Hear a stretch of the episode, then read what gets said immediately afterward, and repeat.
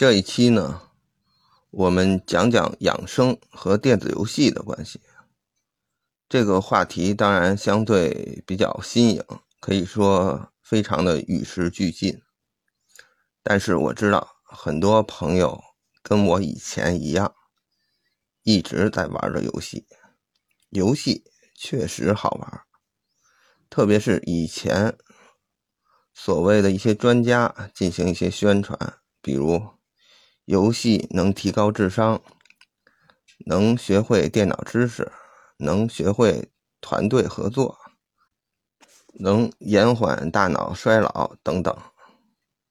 但据我观察，这些说法其实都是以偏概全。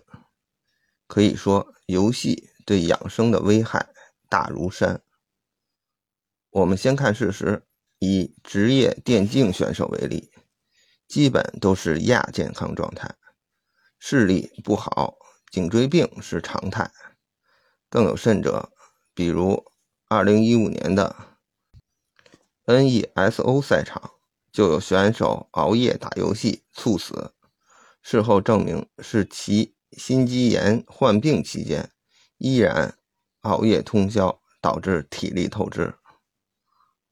而这些选手基本都是十几岁和二十几多岁的年轻人，身体就能差成这样，原因肯定是在出在玩游戏过度上面。再看更严重的，二零一七年十一月，世界卫生组织将游戏障碍首次列入精神与行为障碍章节，这意味着游戏障碍。很有可能会与酒精、毒品并列列入物质使用和成瘾行为障碍，也就是咱们俗称的精神病。难经二十难说：“重阳者狂，重阴者癫。”这就是中医对精神病的论述。而成瘾不能玩游戏时，会出现戒断症状，表现为易怒、焦虑、悲伤。长期玩游戏成瘾者必然会导致体内阴阳平衡失调。所以，从道家内丹养生角度看，游戏对身体有很大的伤害，是因为它对人的精气神三重消耗和伤害。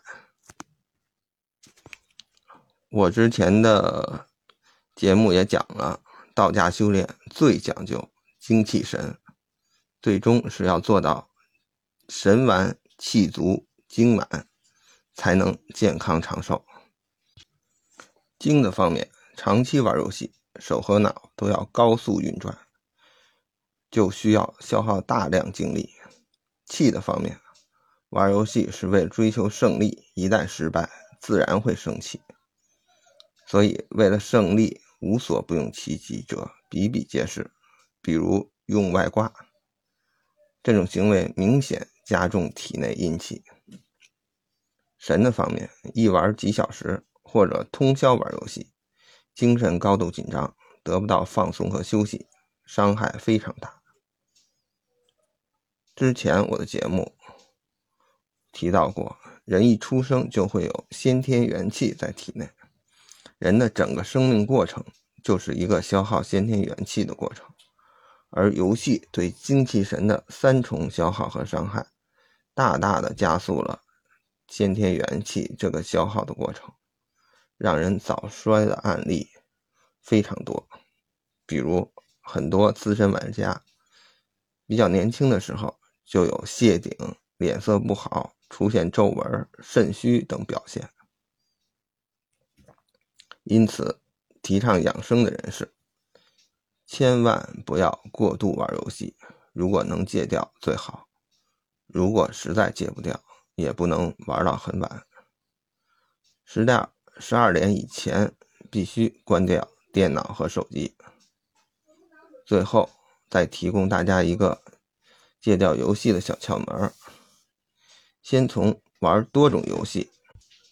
慢慢变为玩一种游戏，再从复杂游戏变为玩简单游戏，这样对大脑刺激的程度逐步下降，慢慢的就会玩腻了，进而也就戒了。特别是修炼内丹功法人士，配合打坐时间的延长，戒游戏就非常简单了。这是本人亲身经验，无偿提供给大家，只是希望大家有个好身体和更好的精神状态。最后再强调一次，修炼养生无非是两条腿走路，一条腿是开源。一条腿是节流。以前的丹书虽然讲的比较细，但是也不会考虑到现在有电子游戏这种东西，而对于很多沉迷游戏的人，节流就做得非常不好了。所以，爱护身体，必须要拒绝游戏。